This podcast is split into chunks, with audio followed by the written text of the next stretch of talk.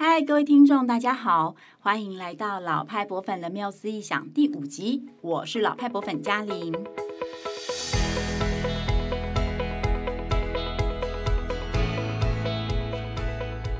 这个节目呢，主要就是要带大家一起环游世界各地知名的博物馆，并且呢，跟大家分享博物馆诞生的故事，还有这个诞生的背后啊，它展现出来的人性啊，或是很怪奇有趣的故事，这样。那我们常常说，呃，现代的博物馆呢，有三百多年的发展史。诶，没想到我们这一集已经来到了这个第一个一百年的尾声了哈，也就是十八世纪末喽。那今天要聊的是位在意大利罗马城里面的梵蒂冈博物馆。那今天一起跟我们聊天的伙伴是，Hello，大家好，我是慧芳，很高兴又有机会来和嘉玲聊天。然后今天是聊的是梵蒂冈博物馆。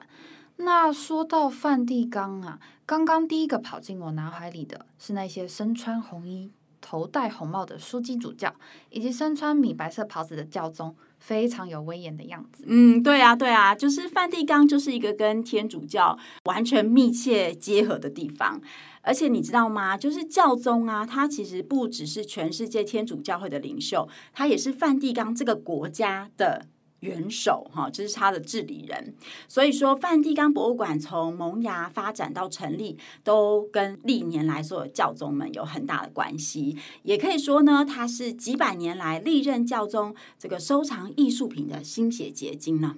天哪，这样听起来，梵蒂冈博物馆里面一定有很多精彩的东西，好期待听嘉玲讲他的故事。对，这个它的成立其实。呃，是一个很漫长的时间，这样，然后故事有点小复杂。不过，我想先来跟大家介绍一下梵蒂冈博物馆的组成。如果呢，我们去看它的英文的话，你会发现它的英文就是 Vatican Museums，所以就是有 S 的。它是一个博物馆群，它里面总共大大小小的博物馆其实有五十四个哦。所以你也可以想象，就是五十四个博物馆也不会是一次就是可以盖好的嘛。它已经是几百年来，在很多不同教宗的指挥之下，诶，慢慢增加这个不同类型的典藏品啊，慢慢扩张啊，一直到现在我们看到它的样子。嗯，哇，那五十四个，我怎么记得我去的时候好像没有注意到有这么多地方啊？就是。完全不没印象吗？对，没什么印象哎、欸嗯，没关系。哎，我去的时候呢，我唯一的印象就是全部满满满满满满满满的人。西斯汀礼拜堂里面只看到人头，就是其他 我都不太记得。而且我就印象中，我只想要挤进去跟挤出来这样。所以五十四个我其实也没有什么印象。不过它总共其实典藏了七万多件作品。那这么庞大的数量，就是博物馆群的数量以及典藏品的数量呢，一切的开始都是从。一个裸体的雕像为出发点而开始的，这个雕像呢，叫做拉奥孔与儿子们。那它是一个很古老的雕像，它在古罗马时期，也就是大约在西元前四十到三十年间完成的一个大理石雕像。嗯，那就是在一五零六年的时候呢，这个古老的雕像啊，是在这个罗马城的一个山丘上被挖掘出来的，那就被当时的教宗，也就是卢略二世啊，这位教宗很有名，把它买下来，然后呢，就把它放在这个梵蒂冈一个八角形的院子里面，所以呢，这个。当代的梵蒂冈博物馆呢，就把这件事情作为他们博物馆成立的开端。然后，这个雕像拉奥孔与儿子们，他到今天五百多年来，就一直在那个八角亭的院子里面展出哦。哦，我刚才就是回忆了一下，嗯，我刚依据我这个依稀的印象，这个雕像它所代表的故事，好像是跟罗马城的建立有关系。所以是因为这样，所以教宗才会这么喜欢他吗？哎呦，会方点博学哦。这个故事的确是跟罗马城的建立有关，但是他要从木马屠城记开始说起。哦，我知道这个故事，它就是那个有分成希腊一边跟特洛伊一边嘛。那希腊士兵那时候为了要打赢就是特洛伊人，所以他们去造了一个巨大的木马，然后躲进去，然后最后呢才透过那个木马成功进入特洛伊城。就是《木马屠城记》，但我记得我小时候的时候还有看过他的电影，就是那个由布莱德比特跟奥兰多布鲁等等的西方男神等级的演员 主演的那部电影，印象很深刻。所以男神真的很有魅力，就会让你对那个 木马屠城记很有印象哈。对，但是那个故事里面呢、啊，其实特洛伊人呢、啊，就是被希腊人引诱嘛，要把那个木马带回特洛伊城的时候，其实当时是有一个人反对的，那个祭司就叫做，就反对这件事情的祭司就叫做拉奥孔。但是呢，这位拉奥孔有点可怜，因为他的反对并没有被接受，就是特洛伊人还是把那个木马带进去了。而且那个时候啊，诶，因为它是一个神话故事，就是雅典娜女神还有波塞顿海神呢，这两位大咖人物其实也是帮希腊人的。嗯，你知道，就是因为祭司反对，所以其实是为特洛伊好。那这两个神呢，就派两只海蛇。要把这个拉奥孔祭司还有他儿子都杀死，这样。天哪！所以那个雕像上面呈现的就是拉奥孔和两位儿子，就是正在被海神杀死的画面。对对对对对，所以那个雕像也是蛮就要充满张力的。可是啊，当时有一个特洛伊人，据说他有听到这个拉奥孔的警告，所以他就提早逃离了特洛伊城。就避免了那个后来整个城被毁灭的时候的状态，应该是说，他就他就是一个幸存者就对了。那这个幸存者呢，他就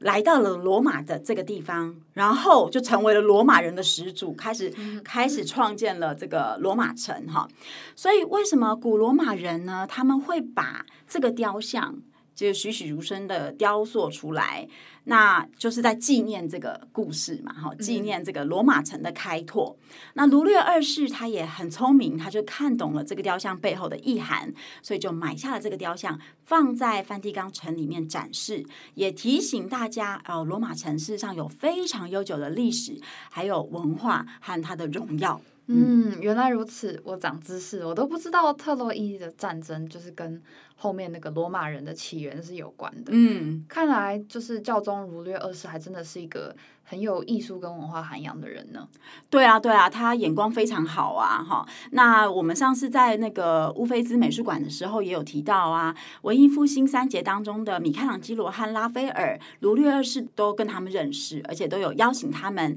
就是在梵蒂冈里面去创作。像是米开朗基罗就是重新设计了西斯丁礼拜堂的天花板嘛，那拉斐尔也。画了很多的湿壁画，那其中有一幅大家可能最耳熟能详的，就是雅典学院。那他目前也是展示在一个梵蒂冈博物馆里面的。嗯，我知道雅典学院就是那个有很多希腊哲人在里面的那一幅画作。呃，对对对对对，里面就提到了很多哲学家，包括像是柏拉图啊、亚里士多德啊，还有发明那个毕氏定理的这个数学家毕达哥拉斯啊等等。呃，所以说这个热衷于艺术文化的卢略二世呢，他真的是让这个未来的梵蒂冈博物馆创造了很好的开端。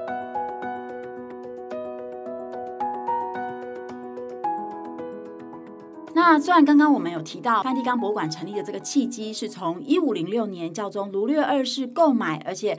把拉奥孔和两个儿子的雕像公开展示之后就开始的嘛，哈。可是呢，梵蒂冈博物馆真正的从我们所谓教宗的博物馆，嗯，转型为比较跟现代博物馆比较类似的一个机构，它其实是到了三百年后的一七九零年代，哈，才真正的去做转型的。那为什么会有一个这样的转型呢？其实是因为那个时候啊，就是整个欧洲都在流行这个启蒙运动，然后梵蒂冈也受到影响，他就把。博物馆定位为诶，保护这个古老艺术以及研究和推广艺术知识的殿堂，而且一七九零年呢，也正好是梵蒂冈博物馆入藏第一批绘画作品的年份，所以呢，我们可以把这一年就是一七九零年视为这个梵蒂冈博物馆转型成功哈，从一个原本它可能还是属于比较呃威权啊，比较。呃，私人对对对对，比较比较有归属性的，嗯、归属于教会的这个财产的这样的一个地方，变成一个比较当代的，可能更对公众开放，然后更着力于研究啊、典藏啊等等当代博物馆有的功能的这样子的一个机构，这样子，嗯嗯，那也就是说，呃，就是根据刚才嘉玲的说明呢，原本的梵蒂冈博物馆它。比较像是根据教宗的收藏兴趣，嗯，对，去建立的比较像是一个艺术收藏馆，对对对对对。但是呢，在经历启蒙时代，就是这种追求知识啊、科学还有理性思维的洗礼之后，它就转变成以保存、研究和推广人类艺术知识为责任的现代博物馆了。对对，我想可以这样子讲。嗯，嗯，我觉得这很有趣，就是我会还蛮好奇，当时候的教宗到底是因为什么样的原因呢，而决定就是顺应这个启蒙时代的理念，让博物馆顺利的转型。呃，这个我们就要提一下，这十八世纪后半叶啊，有两位这个罗马教宗，一位叫做克莱孟十四世，还有一位是庇护六世。这两位教宗呢，他们都是来自以波隆纳为首府的艾米利亚罗曼尼亚区域。哈，他们呢，就是他们两个成立了梵蒂冈博物馆里面最初也是最重要的博物馆，就是庇护克莱孟博物馆。这个博物馆啊，它有一个新建的展厅，然后它同时也把过去旧的展示空间纳入其中。像我们刚刚看到那个拉奥孔与两个儿子的那个八角形的院子，它也是在这个博物馆的范围里面哦。那因为那个时候就是十八世纪的时候呢，欧洲就是经历了各种的动荡嘛，哈。然后我们也提过啊，就是那个时候意大利它也还不是一个统一的国家，它各个各自的城邦还是独立的。然后也因为很弱小的关系，就常常受到国外的袭击。可是这个时期刚好也是欧洲考古发展的黄金年代，就考古学家还有古艺术家呢，都来到罗马这个古城，因为罗马其实是欧洲非常早开始发展的、嗯、呃城市嘛，哈。那他们就想要挖掘出历史的证据，还有其他这个珍贵古老的文物。那虽然我们现在其实没有办法真正的很精确的知道说，哎，那两位教宗为什么会正式想要变成一个好像比较当代性的这个博物馆，他们的想法跟心情是什么，我们很难去追溯。可是。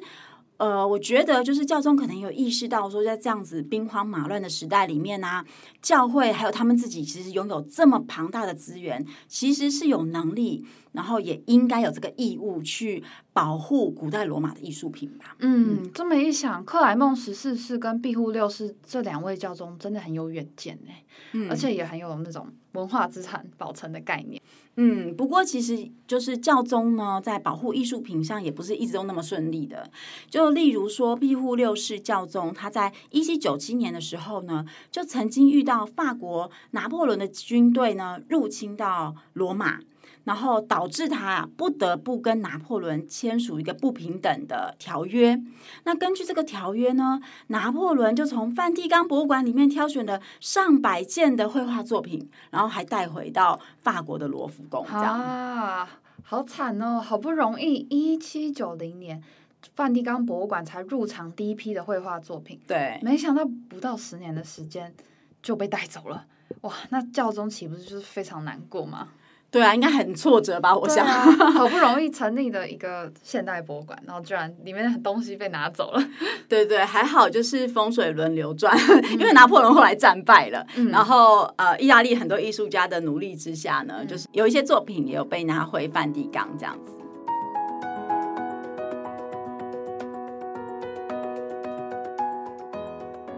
我其实，在梵蒂冈博物馆的官网还有相关的网站上有发现说，其实他们都是以我们刚才提到的儒略二世他在一五零六年买下拉奥孔与儿子们雕像的那一年，嗯，把它当做是博物馆的生日，OK，然后表示博物馆已经有五百多年的历史了，哇，这几乎算是全世界最早的博物馆之一了。但实际上，梵蒂冈一直是到十八世纪末才真正开始成为我们刚才讲的现代的博物馆。嗯，这是为什么呢？呃，这个为什么可能有两个层次吧。我在猜你的问题，嗯、就是说，第一个层次是他们为什么可以宣称他们一五零六年就有博物馆了，是吗？就是好像跟我们一直在谈博物馆发展史，我们说 Ashmolean 是所谓的英语世界的第一个博物馆，好像这个概念上有点不同，对不对？对，就觉得这两个好像有种不一样的感觉。嗯、就我们谈的博物馆，好像是比较是，比如说它一定都会向公众开放，然后它都会有一个愿景，或是为人类的福祉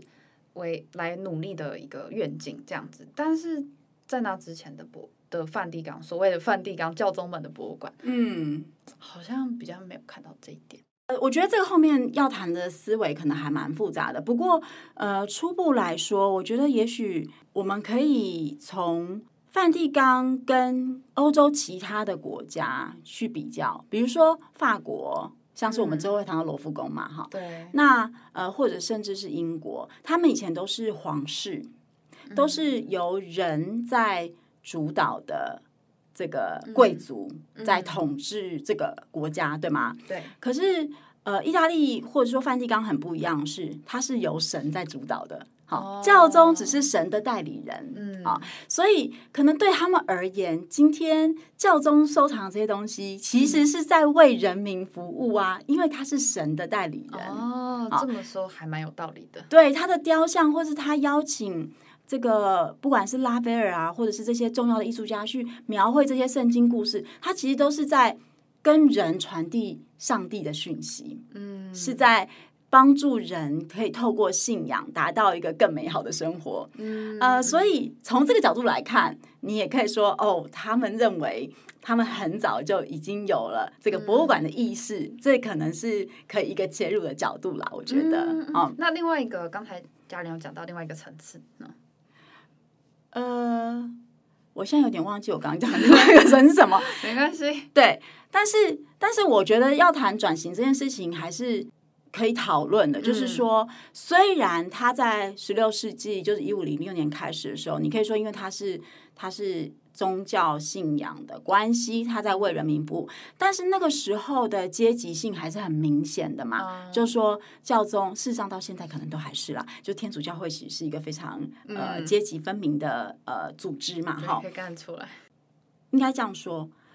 在更早之前，他虽然说是为人服务，但他其实更重要的是为神服务。嗯，就是。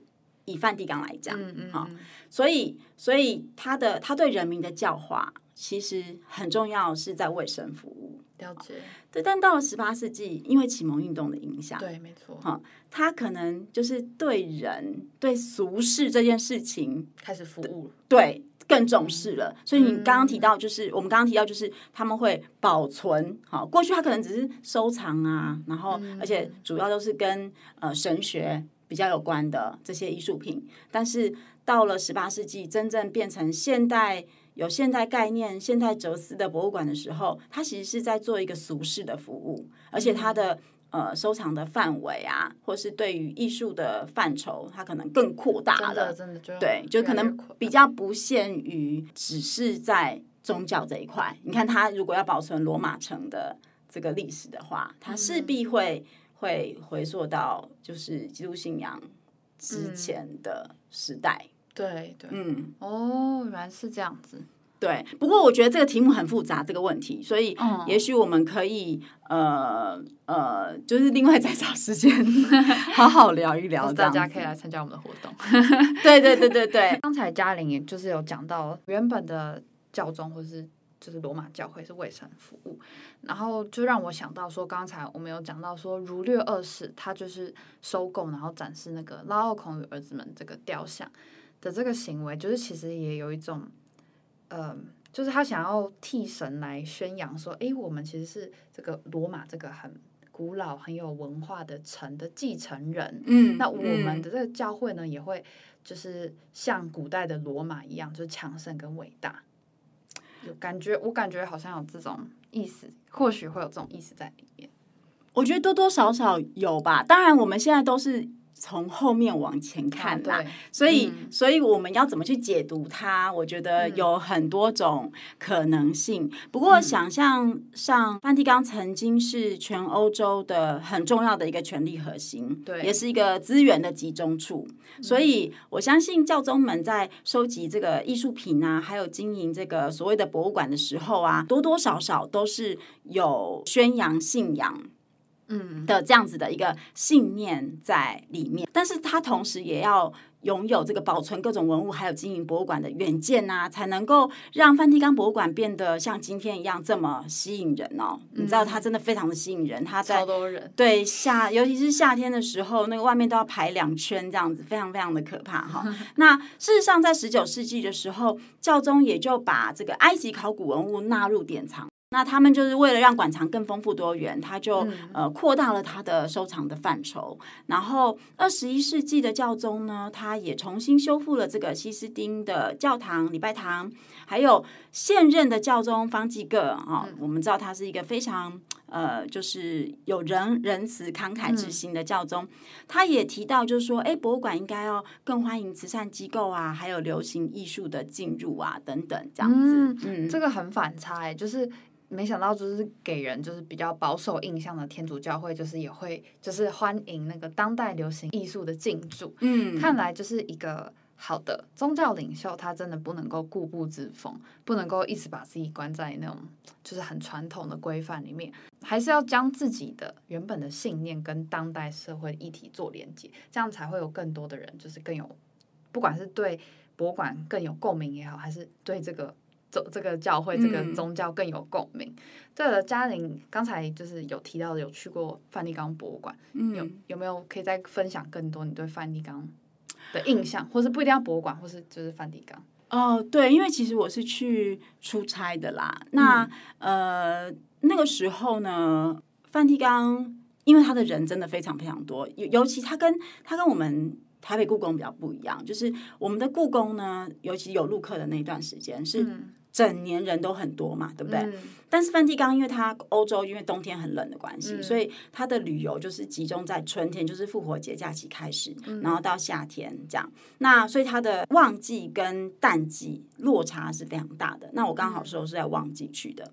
那呃，梵蒂冈现在。它的很厉害的地方是，下次大家如果有去的话，有机会去的话，也可以特别留意。就是说，因为像是西斯丁礼拜堂的屋顶，其实离我们它非常非常的高，嗯，所以我们人要看到那上面的细节是很困难的。嗯，那他很早就开始做呃数位化的动作，就是他用非常高阶的相机去拍了。这些照片，然后放在手机里面，所以它的数位导览是很棒的。就是你可以透过数位导览，然后就不用就是头痒的很酸很酸，然后想要看到上面的细节这样子。嗯、对，那呃，基本上就像我刚刚讲的，就是我去梵蒂冈印象就是挤进去再挤出来。嗯、我自己也有去过梵蒂冈博物馆，但我我刚好跟嘉玲相反，嗯，我是淡季去的，哦，我是冬天的时候去的。哦、但其实因为我去的时候真的真的非常冷，嗯，然后我就有点。就是就是有点昏昏欲睡，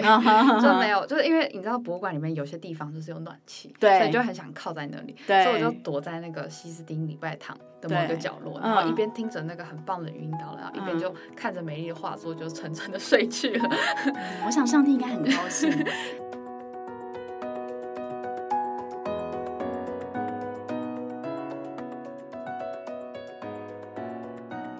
嘉玲，告诉你一个好消息啊！是什么？你知道梵蒂冈博物馆它即将要在五月三号重新开馆了哦！五月三号就是今天吗？哦，这真的是一个很好的消息耶！对啊，不过想要去参观的人还是得先在网站上预约。然后就是他每每一次进去还是会有人数上的的限制，这样。哦哦哦，对，应该啦，不然如果像以前那种人潮满满的盛况的话，那真的是那个病毒的那个最爱的温床这样子。啊，那如果慧芳有机会再去参观的话，你最想要去看哪个展区呢？嗯，我觉得我应该会想要再去好好的看一下展示雕像的长廊，嗯，因为那里有很多来自希腊跟罗马时期的裸体雕像，嗯，而且更有趣的是，听说那里有很多男性雕像的重点部位，要么就是被破坏掉了，哦，要么就是用石灰制成的无花果叶子把它遮住了。嘉玲，你知道是哪一个人是把这些重点部位都破坏掉的吗？哦，你说这件事情，它其实是艺术史上的一个惨案呐、啊，就是一八五七年教宗庇护九世的大阉割计划。一八五七年，哦，这让我很好奇，因为其实当时已经是十九世纪了嘛，那为什么这个庇护九世他会在这个时间点将男性雕像的信息框破坏掉？明明这些雕像已经安然无恙的在梵蒂冈展示了好几百年了。对，这个是因为啊，就是在文艺复兴的时候啊，那个时候的概念是以人为本嘛，对不对？嗯、那他们本着那样的思想，所以那个时候教会就是会觉得说，哎，一个完美的裸体雕像，它其实是象征着上帝呢用他自己的模样所创造的人的这个完美的样子。嗯嗯，所以是很我们可以用一种比较呃纯洁啊。的眼光去看待它这样子，但是随着启蒙运动还有宗教改革的这个展开啊，那那个时候也就是欧洲又有一个新教，就是所谓的基督教的的产生嘛，哈、嗯。那他们呢，就为了要扩大自己的势力范围，增加更多的信徒，他们就开始去控诉这个天主教会，说，哎，天主教会就是由一群贪婪腐败啊，还有情色变态的伪君子给组成的啊，哈。嗯。那呃，就是要创造敌对嘛，对不对？对，对，对。然后这个控诉呢，也成功的让很多人就真正的变成去信仰新教了。因为其实新教会诞生，就是因为当时的天主教会真的是有很多很大的问题，这样子。那那个时候的教宗就是庇护九世，他们为了整顿这个天主教会的风气呢，他就下令把这个好像会。激起情欲的男性雕像的重要器官都破坏掉。哦，原来是这样。对，就是一个呃，人被自己的欲望给蒙蔽所做出来的 一些奇怪的事情。对啊，还是 这个有趣的故事。嗯嗯嗯，好，那我们今天的节目啊，也差不多到了尾声了。慧芳对于这个梵蒂冈博物馆的故事有哪一些印象比较深刻的地方吗？嗯，我觉得印象最深刻的地方就是我们刚才有聊到的梵蒂冈博物馆，它从一个教宗的博物馆转型为现代博物馆的这个过程，嗯、就我觉得其实还蛮有趣的。嗯、因为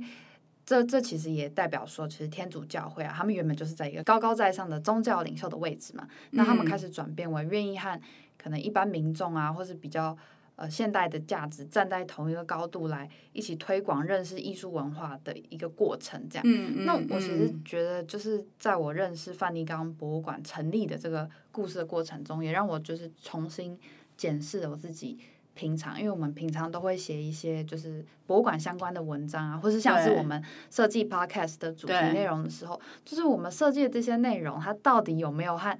一般的民众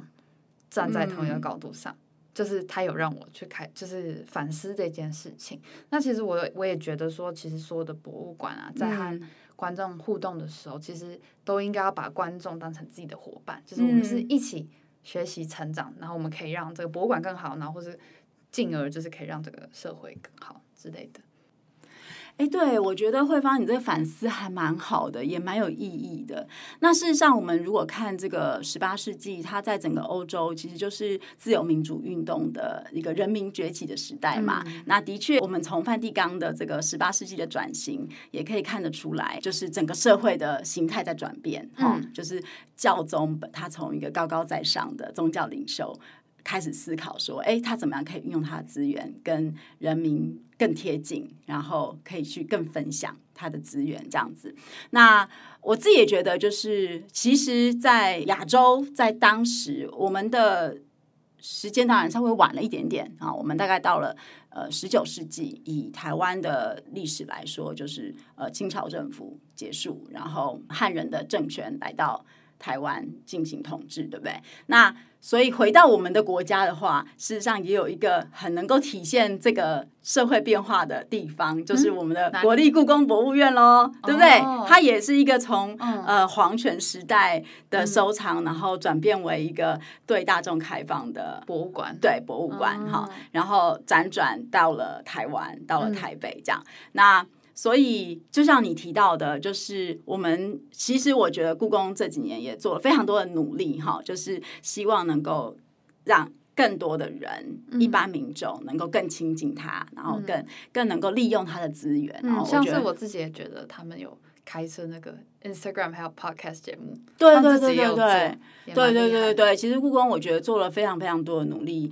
在在就是跟民众有更多的接触这一块，这样。那我们这边也打一个小广告，就是我们也很努力的在做这一块哈。我们在这个暑假的时候呢，办了一个高中生营队，那也是一样是利用故宫非常棒的这些呃艺术资源、文化资源，然后去呃鼓励高中生做更多的跨领域的思考。好，那我们就是用设计思考的一个整个架构去设。设计我们整个营队，然后最后呢，我们会让参加营队的伙伴呢，一起进到故宫参观博物馆之外呢，还可以运用博物馆资源说出自己的故事，然后产出一个 podcast 哈。哦，所以如果大家有兴趣的话，对，听起来很有趣。对对对，其实是很棒的一个活动哈。我们已经呃有蛮多的报名，也得到很多的肯定。那如果大家有兴趣的话，也可以呃到我们的 FB 来看看更多的资讯。嗯，嗯好。那接下来呢，我要来跟大家分享一下我们的听众来自冰室猫的留言。哦，有留言了吗？对，我们前面几集都一直希望大家可以留言，有，终于有人留言了。嗯，那冰室猫他说。